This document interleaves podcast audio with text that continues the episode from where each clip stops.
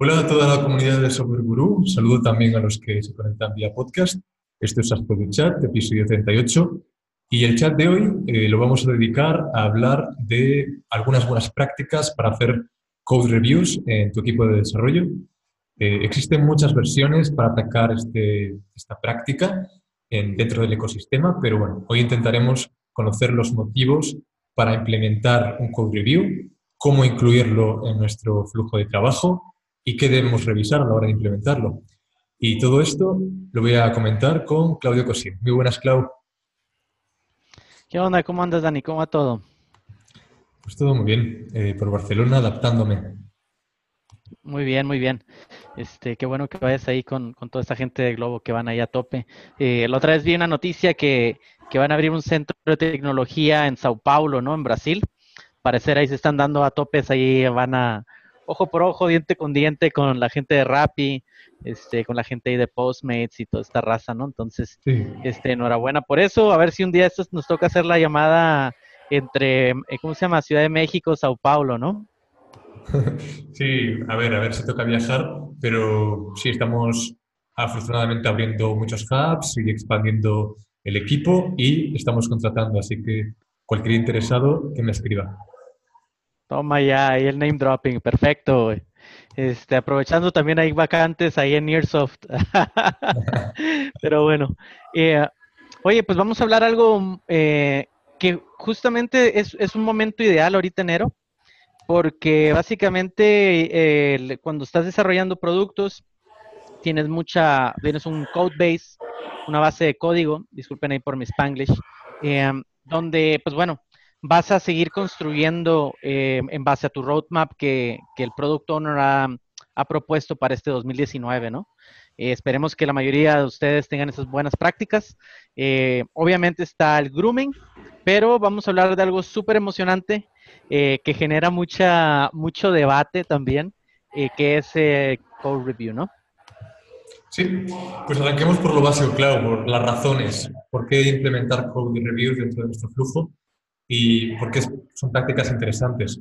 Lo primero que yo diría es eh, que cuando incluimos code reviews en nuestro flujo de trabajo eh, y en el de desarrollo en concreto, el equipo al final siente por defecto mucho más compromiso para programar código más limpio. Eh, por mi experiencia, dentro de equipos de datos se genera un compromiso mayor con el producto o el proyecto en el que estoy trabajando y eso al final eh, pues facilita mucho más eh, y, alinea más eh, a todos en el equipo. Lo segundo que generan los code reviews es al final tener un equipo mucho más alineado con las funcionalidades que se añaden o se modifican. Porque esto evita que otros desarrolladores trabajen en la misma tarea y, bueno, al final se crean puentes entre los equipos porque, por ejemplo, dentro de Globo tenemos equipos de ingeniería para diversas eh, necesidades de producto, ¿no? En la experiencia del, courier, la experiencia eh, del, cliente, tenemos una parte de Growth and Partners, pues todos esos, equipos tienen también que estar conectados para no pisarse. Y la tercera razón que daría es la consistencia en el código. Si el código es responsabilidad de todos, al final debe ser uniforme y aquí el Product Manager o el VP de Ingeniería puede marcar unas reglas de estilo, por ejemplo, una estructura de carpetas y, crear algunas normas comunes. ¿Por qué te parecen a ti interesantes los code reviews, Cloud? Mira, eh, sobre todo eh, es, es, una oportunidad para, para poder intercambiar experiencias entre los diferentes miembros del equipo, ¿no? Eh, hay malas prácticas también, ¿no? Eh, no, no voy a hacer, no, no, voy a omitir eso, ¿no? Eh, muchas veces los senior developers, los code reviews lo utilizan como látigo a veces, ¿no? Cuando tiene que ser una, un espacio de conversación y cómo aquellos miembros de tu equipo que todavía no tienen nivel o están aprendiendo vayan subiendo de nivel, ¿no? y, y, hay ciertas cosas que son muy sencillas, ¿no? por ejemplo, dale contexto. O sea, una vez que vas a hacer tu pull request y, te expones, ¿no? A hacer este a que te, a que realicen el code review, porque obviamente hay que, hay que hacer el commit, ¿no? Hay que agarrar ese pedazo de código y, hacer el merge al, código base. Obviamente el, el, developer senior tiene que hacer este code review, ¿no? Este, sobre todo cuando son cosas, elementos críticos y sobre, y sobre todo que va posiblemente a tocar al cliente o al proceso, a un proceso crítico de nuestro cliente, ¿no? Entonces, em, es importante que esas conversaciones se vayan dando. ¿Para qué? Para justamente, como habías dicho, ¿no? El tema de los estilos, ¿no? El tema de las variables, ¿no? Sé que son detalles tontos, ¿no? Pero el tema de variables, o sea, sí es, es, es, es, son detallitos que, que, como dicen, ¿no? El diablo está en los detalles, ¿no? Entonces es importante tenerlos en cuenta. El product owner generalmente no tiene que indagar mucho aquí, ¿no? Generalmente es el equipo de desarrollo o dependiendo del estilo de liderazgo que tenga tu equipo, ¿no?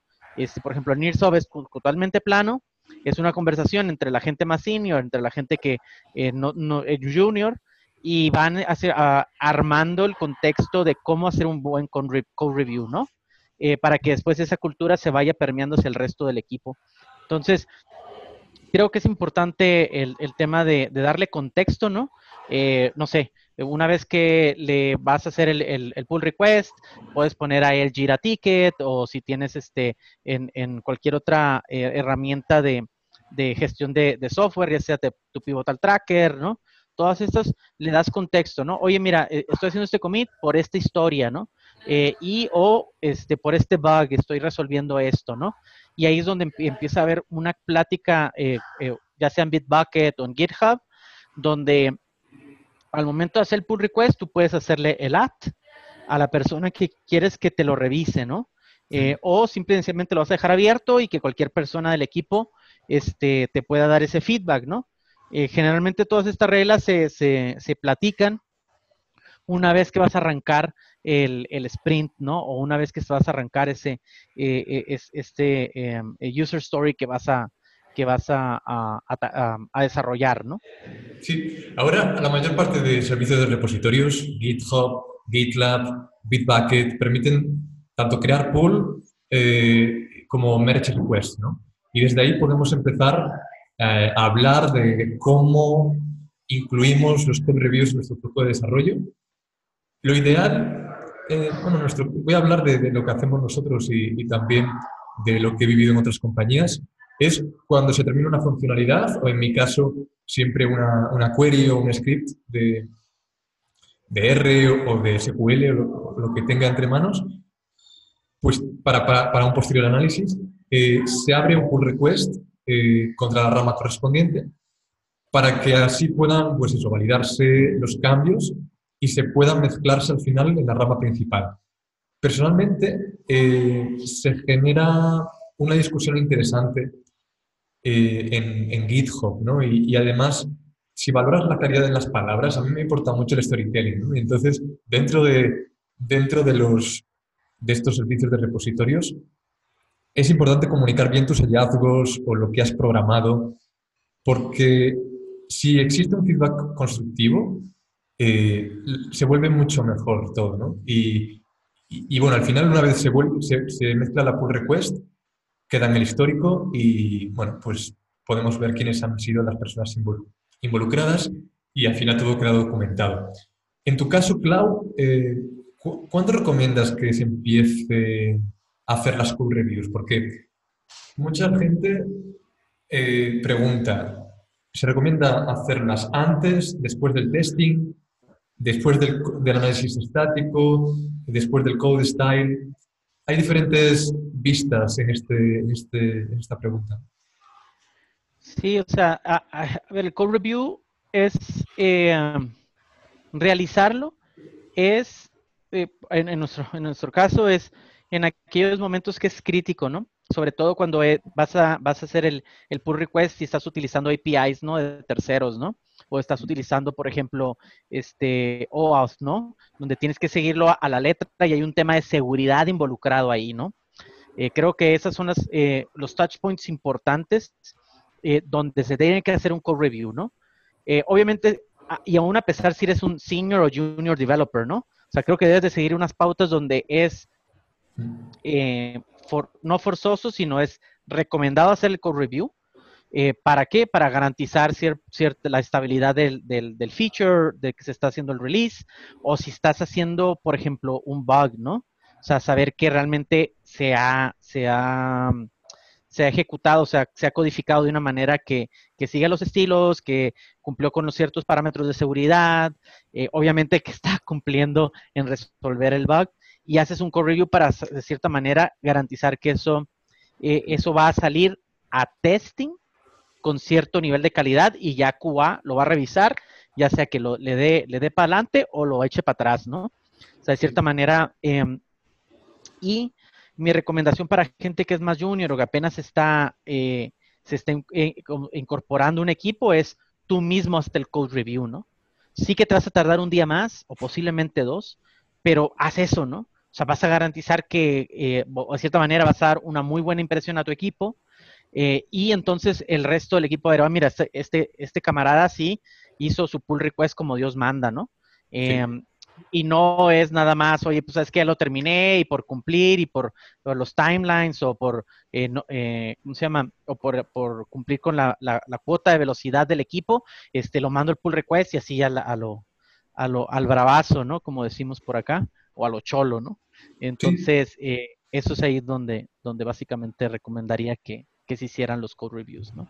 Es un buen punto el que tocas de los juniors, ¿no? Porque ya entramos en la parte de revisión de, ese, código y, cómo se hace esa revisión, ¿no? Eh, bueno, lo bueno aquí yo creo es que en esta parte todos pueden aportar, tanto el junior como en el caso del tech lead, por ejemplo, o, o incluso el VP de ingeniería por encima, ¿no? Eh, en mi experiencia estos roles tienden más a mentorear eh, y, se convierten más como en tutores colaborando con el resto que, que no como ejecutores del código y a ellos también se les eh, revisa. Pero, pero es por tiempo, por productividad también, ¿no? Eh, y, bueno, por sacar algún, algún punto principal para, para, tener en cuenta cuando vayamos a revisar, para mí tiene que dejar, dejar muy claro ese code review el propósito. Es decir, tiene que estar bien especificado. ¿no? Eh, en términos de legibilidad y estilo, ¿cumple o no ese código eh, la consistencia dentro de un proyecto? ¿no? Eh, yo qué sé, las convenciones en la terminología. se puede hacer seguimiento fácil entre archivos.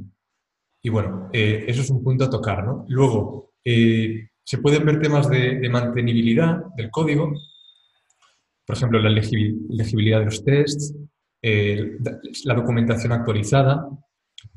Y, luego temas de arquitectura como, bueno, pues si ese código puede ser reutilizable, si cumple con las expectativas técnicas que, haya puesto el equipo o el líder.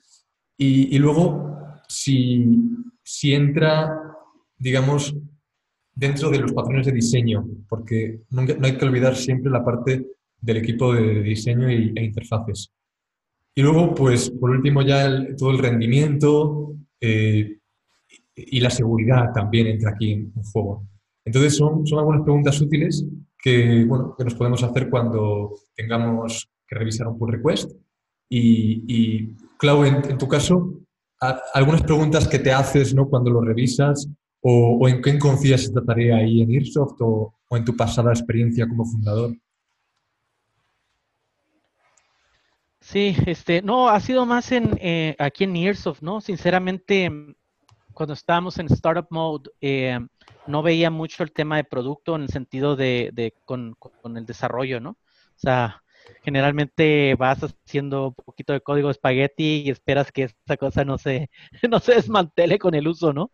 Eh, porque realmente traes ahí otras otras dinámicas, ¿no? y sobre todo, nosotros hacíamos más productos en las startups de cara al consumidor y puede ser un poco más holgado, en el sentido de que ahorita nosotros estamos haciendo puro producto para enterprise, ¿no?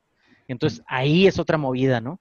O sea, y la dinámica que tenemos, por ejemplo, eh, sobre todo de cara a nuestras aplicaciones con, en el marketplace Atlassian, es que nosotros tenemos abierto eh, eh, el repositorio Bitbucket, obviamente no con todo el código, ¿no?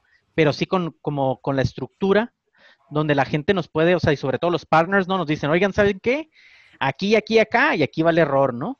Este, o lo pueden subir por Jira Service Desk o lo que sea, ¿no? Pero sobre todo en Bitbucket, ¿no? O sea, nos han hecho ahí comentarios y toda esta onda. Y tienes una conversación muy padre, ¿no? Eh, a veces un poquito vergonzosa, pero, pero a veces muy, muy, muy, este, eh, ¿cómo se puede decir? Eh, que da mucho, mucha retrospectiva, ¿no? Entonces sí, definitivamente son dos cosas diferentes. Si vas de cara a B2B o Enterprise, sí tienes que hacer un code review muy exhaustivo. Eh, realmente nosotros ahorita quien lo hace son los product owners, por ejemplo. Ellos, ellas están de cara a la última fase que es casi de testing, ¿no? Junto con el QA. Eh, sí somos muy minuciosos en ese sentido, ¿no? Eh, de cara al, al dev team, la verdad lo dejamos para que se autoadministren, ¿no? O sea, lo que mucha gente no quiere definitivamente es este, pues que estén ahí detrás el product owner y estamos, estén ahí en ese tema del code review. Lo dejamos más que para que los devs se, se pongan de acuerdo entre ellos no tengan ahí como la típica presión de que está el papá ahí este, viendo si esto está bien hecho, ¿no? Sí, por ejemplo, cuando son, eh, cuando hay que hacer reingeniería, sí que hago mucho énfasis en el, oigan, eh, hay ciertas cosas que son buenas prácticas y sí, como un poquito como el llamado a, tener más, em, ¿cómo se puede decir? Más cleanliness, ¿no? Ser, un poco más minucioso en, en empujar código, ¿no? Muchas veces nos ganan las prisas y preferible mejor demorar medio día, darle una chañada y empujar el código que mandarlo y después que salga algo que tienes que hacer un poquito ahí de, reingeniería y, entonces ahí sí ya empezamos ya con los temas de hacer un sprint para poder hacer ahí el grooming de todo el código que tenemos que está mal, que está mal estructurado, ¿no? O que no ha seguido los patrones correctos, ¿no?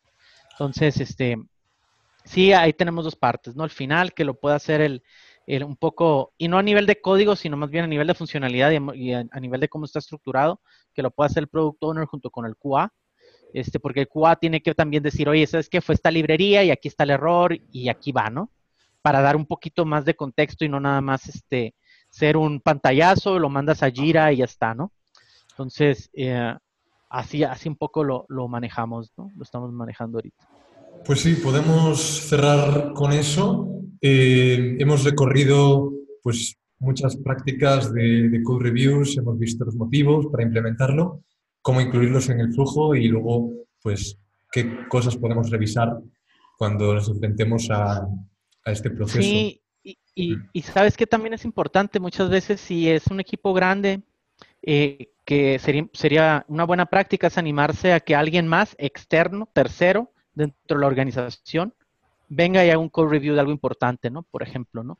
Es un release muy bueno, o sea, es un, un, milestone, ¿no? Mandas, ya estaba en producción y todo esto, eh, y sí sería bueno que llegue un tercero que tiene, que no tiene ni idea del código o, o, esté de cierta manera familiarizado, pero no esté de lleno en el equipo y haga un code review, ¿no? Eso lo hacemos sobre todo con las aplicaciones en Java, ¿no? Que son un poquito más complejas y que eh, sobre todo em, la, manera en que trabajas con las diferentes librerías del, Virtual Machine, pues varía de, Virtual Machine a, Virtual Machine y siempre es bueno eh, tener este como feedback de un senior o de, o de un tercero que no esté relacionado con el, con el producto y decir, o eh, si eres una startup o tienes tres, son cuatro desarrolladores nada más, eh, uno de los, de, los eh, handicaps aquí es que genera silos de, desarrollo, ¿no? Entonces hay plataformas como Open Commit, que es bastante buena, no es barata, pero siempre es una buena inversión para que tú puedas, eh, por medio de un tercero, que alguien te revise tu código, ¿no? Y también te dé, te dé ese feedback de, de un igual, de un peer, que, puede ser bastante pues, de, mucho beneficio, ¿no? O sea, a corto y largo plazo, ¿no? De que estés desarrollando eh, productos, ¿no? Sí, aquí nosotros como tenemos eh, tres subequipos dentro del equipo de datos, el ingeniería de datos, ciencia de datos y business intelligence, nosotros tenemos cada uno un punto de contacto dentro de, de nuestro subequipo y lo que hacemos es eh, mandar el pull request y luego que ese punto de contacto lo revise y si tiene algún feedback pues nos lo traslada, nos sentamos cerca, entonces es más fácil. Pero sí, hay muchas maneras de hacerlo. Eh, hemos visto desde nuestra perspectiva y desde nuestra, nuestra experiencia. Oye, Clau, pues te vas a, a Saster, ¿no? A, San José. Sí, la siguiente semana estoy ahí en San José, California. Eh, supuestamente el evento más grande de SAS. Eh, estuve en el de Europa el año pasado, bastante bueno, en, eh, ahí en París. y este año estoy ahí, y bueno, el de París estaba un poquito menos, menos ajetreado, eran, creo que fue, era, fue un día nada más, entonces estaba bastante padre, pero este van a ser tres días promete que va a haber mucha locura en el sentido de eh, un montón de eventos y todo esto. Eh, la verdad estoy, eh, bueno, un poquito ahí de chisme, ¿no? Lo que acaba de anunciar ahorita Slack, ¿no? Que ya tiene como 100, 100 millones de, personas trabajando en su plataforma, por lo cual han sacado una métrica muy interesante que es el 85% de, de las empresas de tecnología están haciendo, su, desarrollando su negocio, sus procesos de negocio dentro de Slack, ¿no? O sea, no, no desarrollando per se, pero sí las conversaciones, eh, compartiendo los links de los repositorios de, código, de los wikis, ¿no? O sea, entonces están amasando, ah, y hay una, una charla muy interesante que van a estar ellos ahí. Este, espero podamos ahí eh, después, no sé, en Instagram lo estaré comentando ahí. Este, ahí pondré los, haré algunos, este, ¿cómo se dice? Eh, eh, unas historias, y pero podemos también, este, platicar ahí en el siguiente episodio de, de SAS Product Chat, pues ahí hacer un live desde Saster. y ver ahí cómo, cómo poder compartir todos porque va a haber muy buenas charlas, ¿no? Sinceramente. Sí, luego las suben también a su canal de YouTube, en gran parte, no todas, pero podemos comentarlas y, hablar de, las más eh, relevantes. Muy bien, Clau, pues te mando un abrazo y feliz semana. Buen arranque de semana, Dani. Este, buena noche por allá, por Barcelona. Eh, nos estamos viendo allá por, por abril. Esta vez no voy a Mobile World Congress. Entonces, te dejo ahí toda la locura. Entonces ya, ya nos comentarás también qué, se está, qué, se está este, charlando por alrededor de Mobile World Congress y Four Years From Now. Muy bien. Hasta la semana que viene a toda la comunidad. Chao. Hasta la semana que viene. Chao.